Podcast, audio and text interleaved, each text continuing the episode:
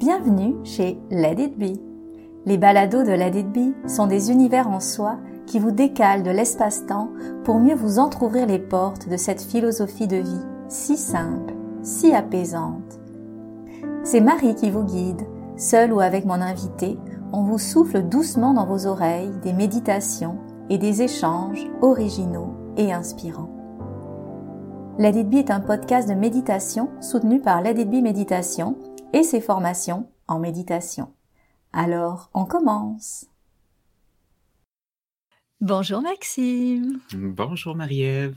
Je suis très heureuse de passer ce moment avec toi, de te recevoir ici. On a une complicité depuis euh, de nombreuses années déjà. Mm-hmm. Euh, c'était comme évident, même quand on se connaissait pas. Il y avait comme quelque chose euh, qui, qui, se tricote euh, derrière nous, où la complicité est là à travers notre besoin de contemplation, de créativité, et plein de choses encore. Puis on a la même formation aussi. Je veux pas dénaturer qui tu es, j'aimerais que les mots sortent de ta bouche pour que tu puisses te présenter. Hmm. Dis-moi, qui es-tu, mon Maxime? Bien, premièrement, merci euh, Marie-Ève de l'invitation. C'est vraiment agréable de pouvoir euh, participer à cette nouvelle mouture de ton podcast, si c'est comme ça que, que je l'ai compris euh, dans ta présentation. puis je me rappelle, pendant que tu, tu, faisais ton ouverture, on s'est connus au début de mes études en orientation, où tu as été ma première mentor. Donc, j'avais besoin, je crois qu'on pouvait être jumelé à des gens qui avaient fait le parcours en orientation. Je t'avais contacté puis tu avais accepté. Je ne sais pas si tu t'en souvenais, mais c'est de là que ça part. Pas exactement, mais, je me souviens un peu, mais je ne savais pas que tu appelais ça mentor. C'est comme un grand mot. Donc... Oui, euh. j'avoue, hein, c'est un grand mot, mais c'est ça qu'il utilisait. Puis ça fait quand même donc à peu près 7-8 ans qu'on se connaît. Puis euh, pour répondre à ta question, euh, ben dans le fond, moi, je suis conseiller d'orientation de profession.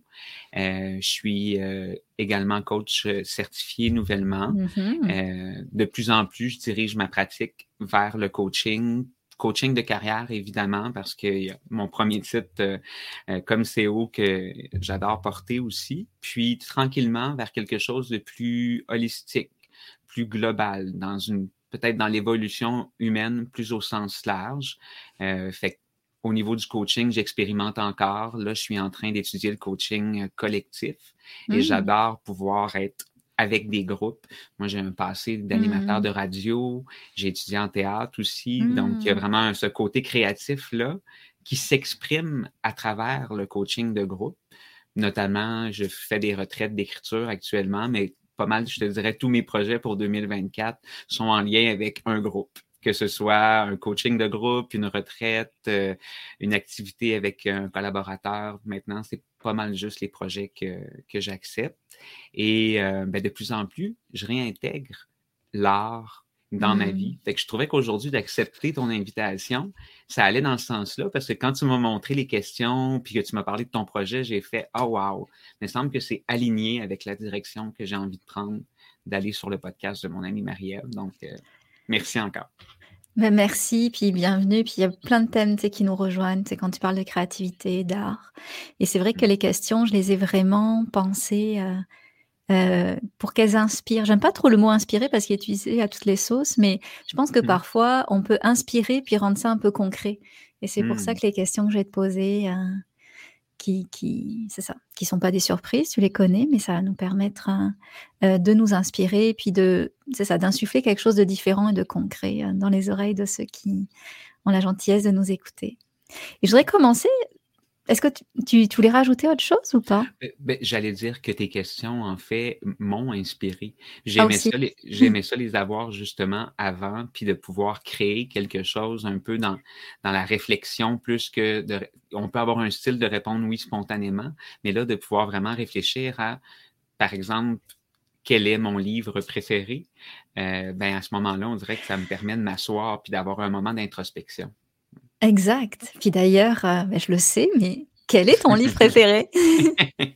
Euh, ben, je t'avoue que j'y ai longtemps réfléchi, Marie-Ève, parce que il y a le maudit sentiment d'imposteur qui s'est invité quand, quand j'ai vu cette question-là, sachant ton lien et ton amour pour la lecture. Et là, je me suis dit, oh, OK, c'est vrai, c'est une bonne question. Et Mariette, qui en a lu, qui semble en avoir lu de nombreux, euh, je me sentais comme une petite pression de trouver le livre qui m'a vraiment marqué, était vraiment le trouver. Puis finalement, je suis tombé dans mon esprit sur une idée qui m'a fait dire Ah oui, c'est celle-là. Oui. Daniel Danis, hmm. un auteur, un dramaturge québécois, le livre Terre Océane. C'est un style d'écriture en roman dit. Donc, le mot roman, DIT, c'est hmm. un style, euh, c'est un style d'écriture. À la base, c'est une pièce de théâtre, hmm. euh, mais en même temps avec un style très littéraire et en utilisant presque uniquement la parole. Et de par la parole, de par les métaphores, de par les images, ben, on mmh. peut comprendre qu'est-ce qui se passe quand même, même si on a seulement des échanges entre des personnages qui laissent beaucoup de place à la mise en scène. Et à, l'imagination de celui qui prendra le texte pour pouvoir créer quelque chose. Et quand j'étais aux études en théâtre, j'ai fait mon projet final avec ce, avec ce roman. Ah, c'est bon. Et qu'est-ce qui te touche particulièrement dans ce roman? L'histoire est magnifique. Elle me touche de par sa beauté poétique, mais aussi un peu en lien avec euh, des souvenirs que ça éveille chez moi où je me sens interpellé par les histoires, euh, les histoires qui arrivent aux personnages. Euh, en fait, c'est un jeune garçon qui a été adopté, qui vivait avec sa mère et qui euh, apprend qu'il a le cancer et qu'il va mourir de façon quand même imminente. Hmm. Sa mère, malheureusement, ne, ne, trouve pas la force de pouvoir faire ce voyage-là avec lui. Elle le ramène chez son père en campagne, un père qu'il n'a jamais vu ou presque. Et là, ça va être le père qui est très occupé, qui travaille beaucoup avec son oncle, qui habite avec lui, qui vont s'occuper d'amener le jeune garçon jusqu'à la mort.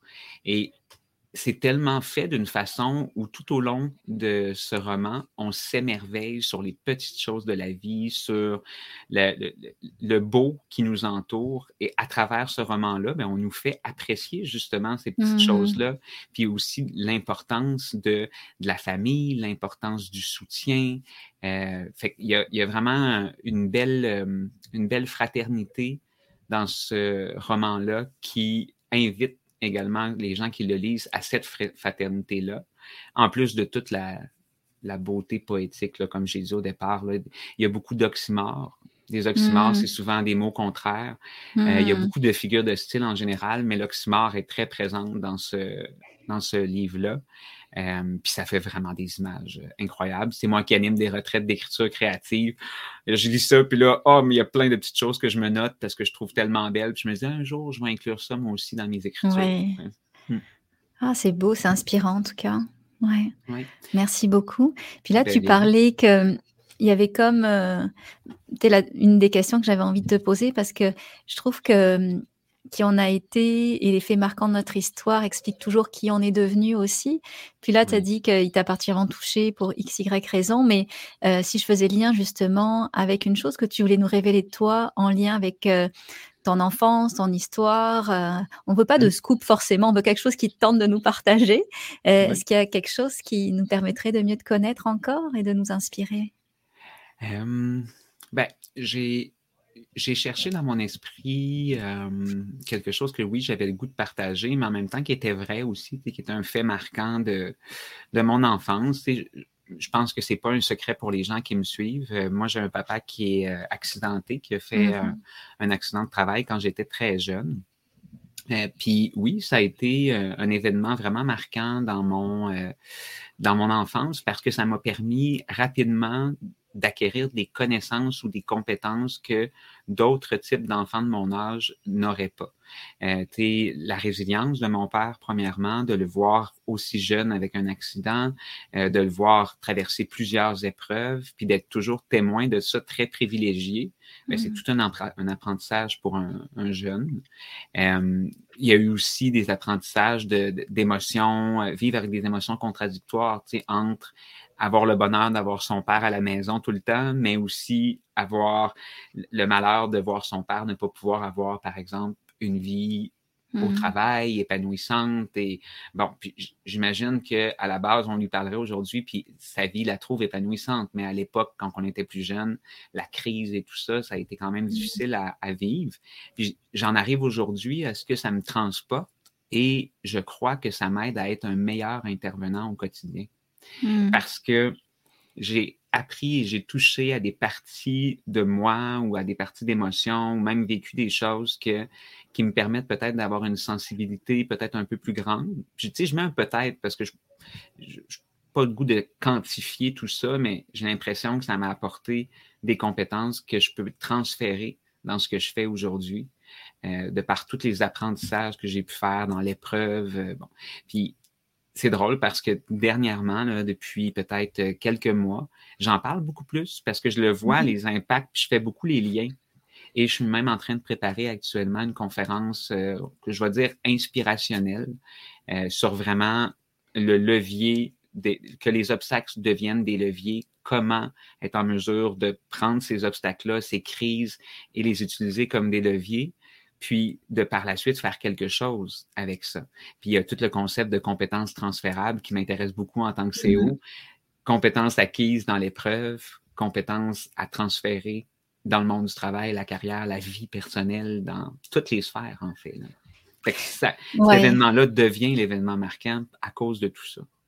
Mais j'ai comme l'impression aussi, il y a tellement de niveaux, tu sais, ça, ça a eu un impact sur ton choix de devenir conseiller d'orientation aussi pour la réorientation auprès des personnes aussi qui ont vécu euh, une grosse épreuve comme ça. Mais il y a aussi, en fait, j'ai l'impression que quand tu vois un client, tu vois pas juste ce qu'il te dit, tu peux voir les coulisses de qu'est-ce qu'il vit parce que tu l'as toi-même vécu et puis tu as eu la pratique de tout ce qu'on voit en, en SEO, compassion, résilience, sensibilité, etc. Tu l'as vécu en pratique avant de mettre des mots théoriques dessus.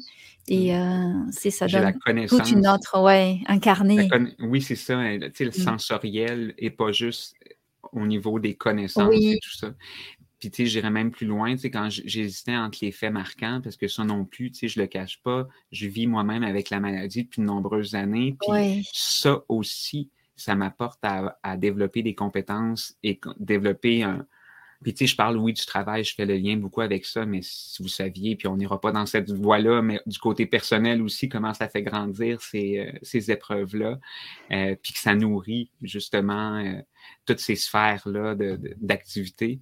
Donc, ces deux, ces deux épreuves-là, maintenant, moi, j'essaie de les utiliser. Je suis rendu là. Je dis pas qu'on peut faire ça quand ça vient d'arriver. Hein. Quand les Mhm. épreuves arrivent, il faut, prendre- faut prendre le temps de les vivre, il faut prendre le temps de trouver des solutions, de mettre les choses en place. de- Bon.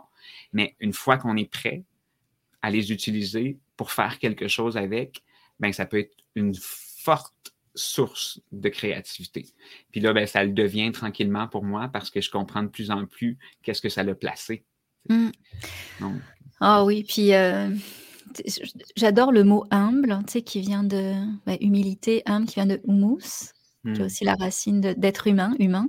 Mm. Et j'ai l'impression que finalement, tu sais, les épreuves qu'on vit, ça nous rend plus humbles, et en même temps, ça fait grandir quelque chose derrière nous qui est enveloppant pour l'autre.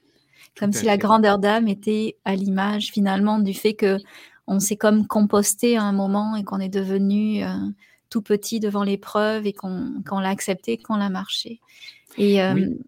Ça fait Mm. mieux comprendre les gens quand, euh, des fois, j'ai l'impression que je saupoudre un peu de bonheur à gauche et à droite. hmm, Et puis des fois, ça pourrait paraître euh, bonbon ou facile, ou ben oui, tu sais, il y a toujours quelque chose de bon le lendemain quand, quand on se réveille. Mais c'est vrai en tant que tel, dans le sens où c'est toi qui décides un peu ça. Ouais. si tu décides de travailler avec un mindset où tu vas utiliser les épreuves comme des leviers, ben c'est ça qui va se passer. Si on décide d'aller dans le sens contraire, ben c'est vers là que ça va nous amener. C'est aussi un Hmm. choix à mener de qu'est-ce qu'on fait avec. Ouais, tu vois, euh, moi, une phrase qui m'inspire beaucoup, puis je vais te demander après la tienne, mais ça me fait penser à ce que tu viens de dire là, c'est moi, quand je vis un échec, je le baptise succès. Je l'avais entendu dans un livre de Florence Hmm. Kovachkin, prononce mal, mais c'est oral, je me souviens pas de son nom exact, mais c'est ça, et c'est comme si quand j'ai de récemment, j'avais manqué quelque chose, puis je me dis, bon, c'est un succès, puis finalement, ça m'est revenu, pas en succès, mais ça m'est revenu positivement. Donc, c'est ça, c'est vraiment changer le regard sur les choses. Et au pire, Tu sais, j'ai juste baptisé quelque chose succès, mais ça, ça change un peu mon rapport plutôt que d'entretenir. Et justement, toi, est-ce que tu as une citation qui te... Ben, au niveau de la, citation, je te dirais que euh, c'est plus peut-être un conseil qu'on m'a donné. Puis qui oui, ben oui, exact. exactement. Euh, ouais, ouais, ouais. Qui peut très bien se transformer en citation. En fait, il y en est une quand, que, quand je regarde ça. Oui. Euh, ben, je pense que la vie en général m'a donné le meilleur conseil qui soit. Puis on vient juste d'en parler. Ne jamais cesser d'y croire parce que il y a une suite aux épreuves et s'il n'y a pas nécessairement une suite, si je parle de quelqu'un qui va avoir une maladie incurable ou quelque chose comme ça, ou qui, bon, ça peut être un petit peu insultant de se faire dire ça, ben il y a aussi un apprentissage derrière ça. Il n'y a peut-être pas nécessairement une suite, mais il y a un apprentissage. C'est peut-être pas pour vous, c'est peut-être pour d'autres. Mmh. Euh, fait il y a comme, je pense, une façon de, voir ça. Fait que ne jamais cesser d'y croire. Puis un autre que je crois qu'il va vraiment te parler. Euh, l'intuition, parle davantage que la raison. Hmm. Et ça, actuellement, ça me parle vraiment beaucoup parce que j'essaie de plus en plus de faire les, mes choix conscients à partir de d'abord mon intuition, puis après ça, le ramener dans mon esprit, puis traiter l'information de façon rationnelle, mais de laisser plus de place à l'intuition. Parce que sinon, le rationnel, il vient tout le temps se camper, euh, puis intimider l'intuition. Là. Puis hmm. là, j'essaie de donner de la force à mon intuition, puis je pense que c'est aussi un élément qui est intéressant à travailler avec euh, nos clients, par exemple. Euh, donc, l'intuition parle davantage que la raison. J'essaie de me le rappeler quand que je vais dans des voies où oh, je vais aller vers euh, la mm-hmm. rationalisation parce que c'est moins dangereux. Hein. je, suis plus en sécurité. Oh non, non, on s'en va vers l'intuition, même si on n'est pas nécessairement dans quelque chose où on est à l'aise, il y a peut-être plein de richesses là-dedans. C'est beau. Puis en même temps, je trouve qu'on peut les mettre ensemble, tes deux, euh, tes deux conseils. C'est-à-dire que tu peux aussi avoir l'intuition du message qu'il y a derrière ton épreuve au lieu d'aller vers la fatalité de te dire ça va, ça va pas, mais te recentrer au niveau de toi puis te dire c'est quoi que ça apprend? Et avoir le, sentiment que il y a quelque chose qui va monter puis que ça va être juste cette épreuve-là qui va t'amener euh, ou qui va amener les autres. Euh, ouais. Tu vois, je suis mm. contente de t'en avoir parlé parce que j'avais pas fait le lien euh, entre les deux puis je trouve ça vraiment intéressant. Oui, ça ramène là. J'ai récemment, mais récemment, oui, ça peut pas si longtemps, mais c'est, il y avait vraiment le mot la vie est notre message. C'est quelque chose qui m'a toujours, ben c'est pas quelque chose, c'est mettre des mots sur quelque chose qui euh, m'a toujours porté. Mais les mots notre vie est notre message, ça vient encore plus camper finalement un peu la façon dont on, on va vivre notre vie. Mmh. Et euh, si je disais que notre vie est notre message, toi, qu'est-ce que tu fais euh, au quotidien pour vraiment essayer de camper ou d'incarner ce que tu prônes, tes convictions, mais mmh. vraiment concrètement. Donc, euh, concrètement, oui. Ouais. Ben, c'est toute une bonne question. Puis c'est tellement une question qui c'est ton genre. Là. J'aurais pu, j'aurais pu avoir une question, puis on me pose la question qui vous pose cette question? Et j'aurais senti. J'aurais dit Marie-Ève. Euh, puis un des constats quand, tu m'as partagé cette idée-là, ça a été que j'étais en. ben, je pense qu'on l'est toute notre vie, là, mais que j'étais encore en marche vers ce message-là. Oui, bah oui. Il est, de, plus en plus clair, par contre. Mm-hmm. Mais vraiment, ça m'a permis de m'arrêter et de me dire est-ce que je suis aligné avec mon message? Puis c'est drôle parce que, tu sais, ça fait peut-être je dirais, depuis à peu près un an, des gros questionnements, des gros questionnements sur mon projet entrepreneurial. Mon entreprise va très bien, création carrière. Mm-hmm. Euh, on a des clients, on a des projets. Puis, ah, moi, je sentais qu'il y avait quelque chose de moins aligné avec qui je devenais, mm. comparativement à qui j'étais il y a trois ans quand j'ai décidé d'ouvrir ce cabinet-là. Puis, j'ai engagé des changements pour faire évoluer mon projet en même temps que moi, j'évolue. Mm-hmm. Puis, à travers cette démarche-là, il y hmm. avait cette question-là. C'est quoi ton message? Puis comment tu hmm. regardes? Fait que très concrètement, ben, premièrement, j'essaie de plus en plus de demeurer, ben, je ne sais pas si c'est concret, mais en tout cas, j'essaie de plus en plus de demeurer dans la cohérence et dans la bienveillance. Cohérence dans le sens où je choisis de plus en plus que, à quoi je dis oui. Mm-hmm. Est-ce que c'est aligné avec le reste de ma mission? Même si c'est excitant, même si c'est payant, même si c'est touchant, euh, est-ce que ça vaut la peine? Est-ce que c'est en, lien avec mon message? C'est ça la valeur. après ça, la bienveillance, c'est que souvent, avant de faire quelque chose, ben, je vais beaucoup me critiquer. Fait que ça va prendre du temps avant de produire quelque chose. Hein. de sortir, par exemple, un podcast que je prépare depuis longtemps. Ben, ah, il s'est pas assez parfait. Hein. Puis ça, ben, hmm. C'est le genre d'automatisme que je veux, que je veux détruire. et euh, puis que je veux faire incarner aussi à mes clients. Donc finalement, tu vis en cohérence avec tes valeurs. Dans tes valeurs, il y a l'importance de l'alignement, la cohérence et l'importance de la bienveillance. Oui, et ça, j'ai fait un travail par rapport à ça. Je fais un travail que je fais faire à mes clients, mais je, l'ai fait moi aussi. Je l'ai fait. Puis j'essaie de le refaire presque maintenant. En tout cas, ça fait deux ans que je le fais à toutes les années. Hein. Ouais. C'est que de m'en aller avec moi-même, pas de réseau, pas de contact avec personne, pas d'autre chose à faire qu'écrire et lire. Euh, puis ça, ça m'aide à me recentrer sur la cohérence, la bienveillance. Après ça, je te dirais que euh, je vais plus loin dans les implications, comment j'incarne mon message. Euh, je choisis donc les implications de plus en plus. Puis par exemple, je m'implique beaucoup actuellement dans les Gardiens du Vivant, euh, hmm. qui est un mouvement pour sauver notre belle planète, mais un hmm. mouvement spirituel, un mouvement euh, joyeux, un mouvement où on ne va pas dans la culpabilité des gens, mais où on hmm. va dans l'émerveillement et l'espoir. Et dans l'éco-psychologie aussi, ce mouvement-là. Exactement. Ben, c'est pas loin de l'éco-psychologie. Euh, Nous, on l'appelle plus éco-spiritualité. Je sais. Oh oui, OK. Oh oui, c'est vrai. Oh, c'est pas loin. dans les... Mm. Mm. Oui, c'est ça. C'est encore en définition. Hein. puis, à travers ça, à travers ce mouvement-là, mais tu vois, j'ai l'impression que ça, c'est quelque chose où c'est quelque chose d'essentiel. Moi, mon rôle à moi, c'est d'aider à l'évolution des humains, à leur bien-être. Ça, ça a été mon premier rôle, puis je pense que ça va être mon plus grand rôle dans ma mm-hmm. vie. Puis maintenant, ben, si je tiens autant à l'être humain, ben, je tiens autant à la planète. Puis si on n'a pas de planète, on n'a pas d'être humain. Fait que, et vice-versa. Mais on pourra avoir une planète sans être humain parce qu'elle nous survivra. mais, c'est vrai que moi, je pense beaucoup aux animaux. Ce serait plus dommage. Ce serait plus dommage. Il y a aussi les, ceux qui empathissent, les animaux qui n'ont rien pollué, puis qui, c'est ça. Parce que nous, à la rigueur, on, on récolte ce qu'on sème, mais les animaux, qui disparaissent à cause de nous, c'est un peu ah, injuste. ça aussi, ça fait partie des, implications dans, ce mouvement-là. Euh, puis, ça continue avec, euh, je me suis impliqué dernièrement euh, au comité EDI de, la Fédération de coaching parce que, encore une fois, EDI, tu peux préciser? éthique, diversité, inclusion. Fait que, oui, c'est ça. Fait que toutes les valeurs en lien avec l'inclusion qui mm-hmm. sont qui est la valeur, je pense, principale que, que, je, que je prône. Fait que c'est de, dans, dans mes choix d'implication comme mm. ça, j'incarne ce message-là, en disant. Puis, j'ai été fier de constater, en dernière chose par rapport à cette question-là, c'est quelque chose vraiment de nouveau que tu m'as fait découvrir, hein, Marie-Ève, avec tes questions. Mm. Je découvre de plus en plus que j'admire un peu les gens, les professionnels qui sont capables à la fois de porter leur culotte et en même temps de le faire de façon euh, éthique, de le faire de façon responsable.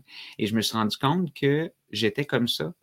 J'enviais un peu ces, ces, gens-là qui, qui, avaient la facilité à prendre la parole, à assumer leurs convictions. Puis de hmm. plus en plus, je me vois aller dans dans ma prise de parole. Puis je me rends compte que ben moi aussi, finalement, fait que j'ai rien à. Je suis fier d'assumer de, mes convictions tout en restant à l'intérieur des limites de mon rôle professionnel. Puis c'est pas toujours facile. Il faut, faut, être en mesure de toujours bien avoir une réflexion éthique et critique derrière mais je suis content de le faire, d'aller un petit peu plus loin peut-être pour faire peut-être changer les choses, ou en tout cas, si pour pas changer les choses, au moins mettre certaines choses en lumière pour qu'un jour, euh, puisse avoir un effet de ricochet puis que les choses changent. Je ne donnerai pas d'exemple précis, mais si vous me suivez sur les réseaux, je suis certain que vous allez pouvoir le, remarquer aussi, ce petit côté revendicateur, puis en même temps, euh, c'est ça mon message. Donc, euh, mais tu vois, tout ce que tu me dis, ce que je connais de toi, je rassemblerai ça sous le chapeau que t'éduques à la sensibilité. Et quand on va mmh. avoir la question de on va être sensible au vivant, à la diversité, à l'inclusion. Mais c'est comme si euh, c'est comme si c'était un entraînement à cette sensibilité. Ça allait pouvoir se répandre un peu partout. Donc, mais qu'il faut au départ créer un lien. Wow, j'aime beaucoup ça. Je pense que je pense je vais, je vais juste me le noter, ça. tu es un éducateur à la sensibilité. Moi, le mot sensibilité, j'aime beaucoup. Il est un peu récupéré beaucoup par hypersensibilité, mais je pense qu'on est tous sensibles. Euh, j'ai une anecdote pour, sur ça. Je, vais juste la raconter. C'est que ma fille avant-hier euh, parlait de ses amis qui étaient sensibles. Donc elle me disait telle personne est sensible, telle personne est sensible. Et là, elle dit euh, Oh, c'est pas comme toi, maman, toi, t'es absolument pas sensible. J'étais là, moi, pas sensible, tu sais, c'est comme si elle me disait que j'avais pas de nez, tu sais, parce que rien m'effleure, puis je le ressens profondément. J'ai dit Ah, ok, alors là, je, je suis en train de me remettre en question, etc. Puis je me suis j'ai repensé la phrase de Platon, de Socrate, qui disait euh, Avant d'entamer une discussion, reposer la question de qu'est-ce que signifient les mots pour la personne, tu sais, pour qu'on parte sur la même base. Je dis, mais ça veut mmh. dire quoi pour toi, sensible? Ben, Tu sais, qui se vexe facilement, sensible. Ah, c'était ah. susceptible. Et donc, finalement, ce que je prenais comme un outrage, parce que ma fille ne me voyait pas comme sensible, donc je me dis, oh là là, qu'est-ce que j'ai fait avec elle? Finalement, elle me disait que je n'étais pas susceptible, mais que ses amis, euh, c'est ça. La puissance des significations, hein, même Oui, exactement mais avec mmh. les adultes aussi. Oui, vraiment. Et donc finalement, c'est ça. Et euh, parce que le mot sensibilité, pour moi, c'est un, des mots qui est le plus fort. Et je pense que c'est cette éducation à la sensibilité qui, dans le futur, va nous permettre de vivre ce qu'on recherche, la compassion, la bienveillance. Donc, euh, il y a quelque chose d'important à choyer. Puis bravo de le faire comme tu le fais. Euh, ben, merci. Dans ton quotidien. Et dis-moi, tu sais, j'avais dans l'idée avec le podcast de. Bon, il y a un concept qui m'a toujours marqué et quand je le prononce, ben, euh, je suis même pas sûre que ça veut dire ça, mais j'avais appris il y a super longtemps qu'il y a un concept qui dit le tout est la partie, la partie est le tout. Mmh. Et à l'époque, on me l'avait enseigné comme le Purushotan, mais c'est pas ça, tant que ça, mais en tout cas, bref, pour moi, c'est ça. Donc, je vais dire que mon, le tout est la partie, la partie est le tout. Donc, j'avais envie de me dire que euh, ben, toi qui fais partie de l'humanité, si je prends soin de toi aujourd'hui, ben, c'est comme si je pouvais prendre soin de quelque chose de plus grand aussi. Et, mmh. euh, et, et, je sens que je suis dans le bon espace pour prendre soin de toi aujourd'hui. Donc, si tu me disais ton besoin, ce serait quoi? Ben, Je vais t'offrir une méditation qui vient essayer d'aller au plus proche de ton besoin. Puis, euh, c'est pas parfait, hein, c'est parce que je connais pas ton besoin. Puis, c'est le, le, côté aussi qui me plaît, c'est que c'est spontané. Mais c'est mmh. quoi ton besoin, Maxime, aujourd'hui? Je salue ton courage de faire de l'impro méditation. Ouais. Euh, c'est très intéressant. Euh, c'est drôle parce qu'on était supposé enregistrer il y a trois semaines, puis j'ai pas du tout le même besoin euh, aujourd'hui. Je te dirais que de la clarté. J'ai un besoin de clarté. Mmh. Ouais. Puis je pense que je suis prêt, mais un petit step supplémentaire pourrait m'aider à, y arriver, peut-être un, avec plus d'armes, mais un peu plus près. Alors, ce qui dit clarté dit euh, quelque chose qui. obstruction. Est-ce que tu as comme. Euh, tu sais, sans rentrer dans le fond, est-ce que dans la forme, il y a quelque chose qui obstrue la clarté? Je pense que oui. Puis il y a justement un bon travail qui a été fait au niveau d'éclairer cette, euh, cette peut-être cette ce côté plus sombre dans mes, euh, dans mes réflexions que ah, je ne suis pas trop certain entre un choix ou un autre. Donc, un peu de clarté. Puis si après ça, je peux transférer cette clarté à mes, à mes clients, ben là, ce sera, euh, ce sera un bonus. Donc, ce que j'entends derrière ce besoin de clarté, c'est comme s'il y avait une décision à prendre, hein, c'est ça? Oui, une, décision à, une décision à prendre, puis surtout une direction à donner. OK. Une direction à donner où il y a comme plein de choses euh, dans ma tête, puis la direction n'est pas nécessairement claire. Fait que là, j'ai la possibilité de la, un peu la tracer. La clarté m'aiderait à tracer cette direction. Et est-ce qu'il y a deux choix dans cette direction ou est-ce qu'il n'y en a qu'une? Il n'y en a qu'une. Maintenant, c'est de savoir jusqu'à où j'ai le goût d'aller dans cette direction-là. OK. Alors, je vais essayer de faire quelque chose euh, qui puisse te combler sans évidemment rentrer dans des détails intimes. Donc, euh, on va rester dans le micro et macro. Donc, euh, Parfait. Alors, on va essayer quelque chose ensemble. C'est expérimental. Parfait. Alors, dans un premier temps, ce qu'on va faire, c'est que qui dit manque de clarté dit souvent beaucoup de pensées qui viennent obstruer hmm. la clarté. Donc, on va dans un premier temps, si c'est confortable pour toi, de simplement fermer les yeux. Puis, si vous écoutez le podcast et que vous êtes dans un endroit, vous êtes en sécurité pour fermer les yeux, c'est pas en conduisant, genre. Donc, euh, juste fermer les yeux pour vous déposer. Parce que qui dit manque de clarté dit c'est ça, éparpillement dans des pensées qui sont comme happées. Donc, on va essayer de revenir dans l'instant présent. Dans un premier temps, vous pouvez simplement, tu peux simplement revenir à toi et revenir à un des espaces en toi qui te font du bien, peut-être tes pieds, peut-être tes jambes, peut-être tes mains. C'est un espace où il n'y a pas de menace. Donc, tu prends conscience peut-être de tes mains, par exemple.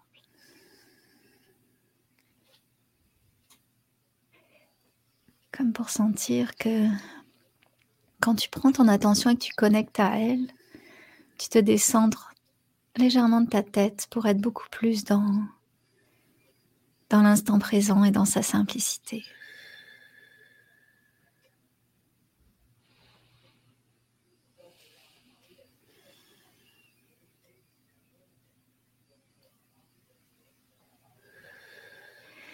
chaque fois que tu as des pensées qui te ramènent ailleurs, reviens simplement à la conscience de tes mains, le dessus, le dessous des mains.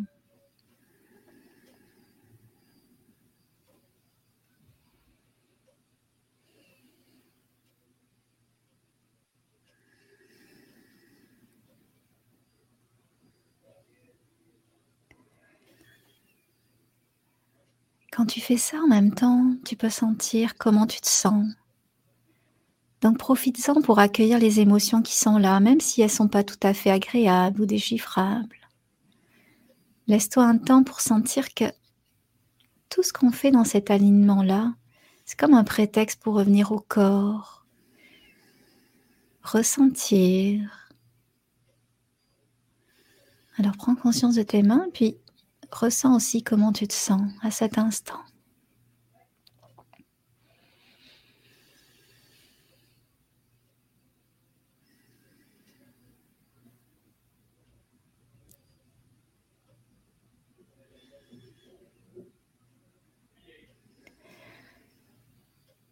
Sans trop d'effort maintenant, fais venir à toi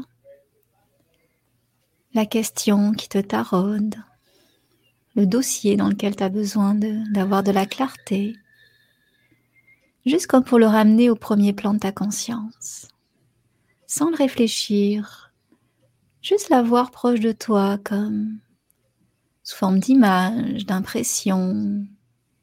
doit t'habiter ce dossier-là, cette question-là. Donc ramène-le proche de toi, mais en l'utilisant toujours, pas en, pas en y réfléchissant, mais juste en, en le ressentant proche de toi. Parfait. Puis là, tout doucement, mets une main sur ton cœur.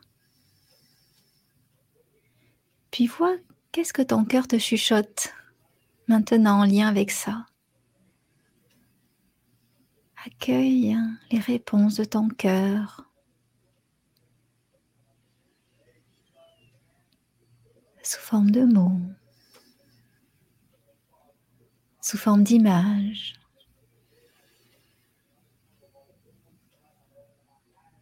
d'impression peut-être.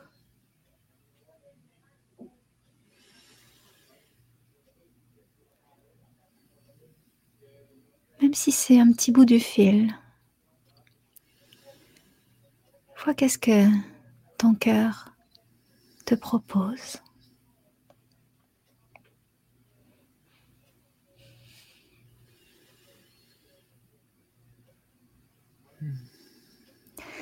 Bien sûr, s'il y a des pensées qui viennent commenter ou autre, reviens simplement à ce que tu ressens au niveau de ton cœur.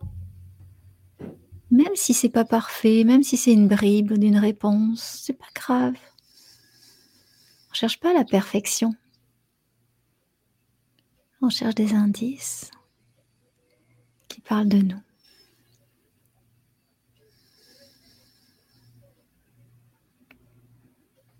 Je te laisse avec ça.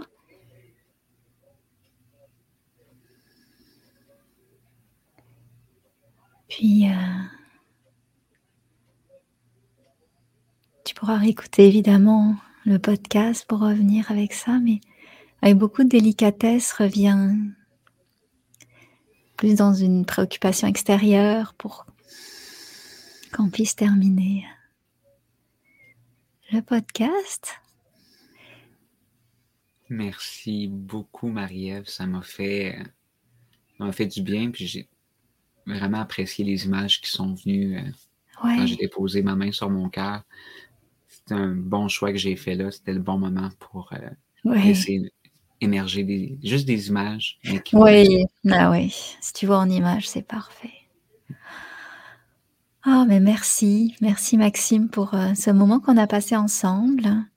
Euh, je vais les mettre dans l'épisode du podcast, mais admettons qu'on veut te rejoindre. Ça se hmm. passe où, dis-moi?